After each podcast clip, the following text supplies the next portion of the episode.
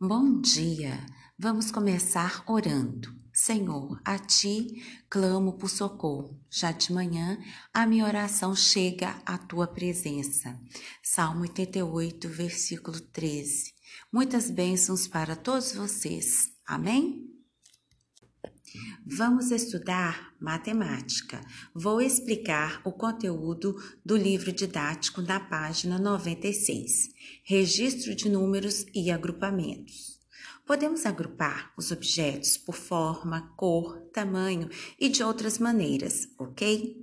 Porém, os números podem ser agrupados de 2 em 2, de 5 em 5, de 10 em 10 e infinitamente, pois os números não têm fim certo? Então, vamos contar ou agrupar de 5 em 5 junto comigo. 5, 10, 15, 20, 25, 30, 35, 40, 50 e infinitamente. Vamos contar ou agrupar de 10 em 10. 10, 20, 30, 40, 50, 60, 70, 80, 90 e infinitamente. Tudo bem? A ideia de agrupamento é muito importante no sistema de numeração que usamos hoje em dia. Vocês vão aprender brincando, exercitando a contagem e agrupamentos de 10 em 10. Chama o papai e a mamãe para participar. Legal? No tópico Aprender brincando, jogo dos nós, na página 96. Depois vocês me contam quem ganhou o jogo. O jogo dos nós também vai ajudar vocês na realização da atividade da página 97, ok? Vamos aprender também agrupando unidades.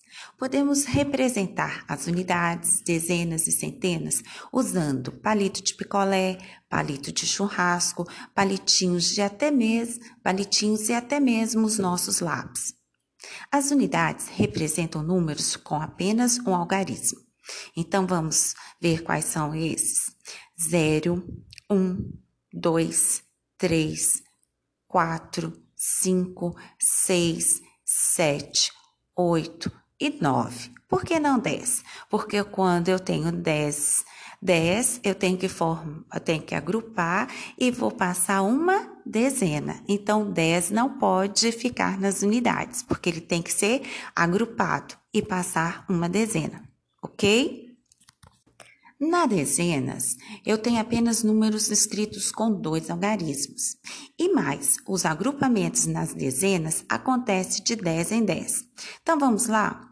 10, 20, 30, 40, 50, 60, 70, 80, 90 e parou por aí. Não pode ter 100, porque quando eu tiver 10 dezenas, eu tenho que agrupar e aí eu vou passar uma centena. Beleza? E as centenas são números representados com três algarismos. E mais, a centena acontece agrupamentos de 100 em 100. Vamos falar? 100, 200, 300, 400, 500, 600, 700, 800. Beleza? Agora vamos juntos fazer três exemplos. Olha só, Fui no sacolão e comprei uma centena de laranjas. Quantas laranjas eu comprei? 100 laranjas. Duas dezenas de maçãs. Quantas maçãs eu comprei? 20 maçãs. Sete unidades de manga. Quantas mangas eu comprei? Sete mangas. Então, qual é esse número? Uma centena, duas dezenas e sete unidades. Que número é esse? Escreveu no papel? Escreve no papel. Que número é? 127. Muito bem. Agora fiz diferente. Entrei na papelaria e comprei uma centena de lápis. Quantos lápis eu tenho? Hum, 100 lápis.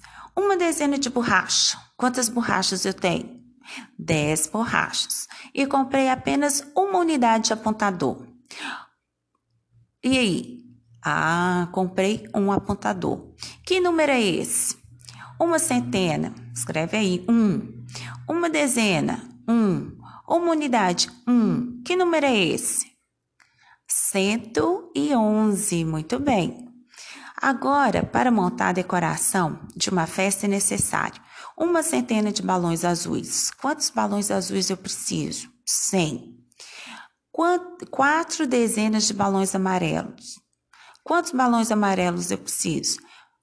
40 balões. E 6 unidades de balões verdes. Quantos balões verdes eu preciso? 6. Então vamos lá, escreve aí. Que número é esse? Ó, uma centena. Número 1. Quatro dezenas. Número 4. 6 unidades. Número 6. Você escreveu? Que número é esse? 146, beleza? Então, e se você quiser decompor esse número, 146? O que, que é 146? Se eu tenho um, é uma centena. O um vale 100. Se eu tenho quatro, são quatro dezenas. O 4 vale 40. E se eu tenho seis, é seis unidades. Ele vale 6. Então, 100 mais 40 mais 6 é igual a 146. Aí eu já estou te mostrando a decomposição deste, deste número, 146. Ou seja, qualquer número você pode decompor, certo? Gostaram da aula? Anotem as dúvidas e estarei à disposição no atendimento do Educaribox, de segunda a sexta. Fiquem com Deus e até a próxima!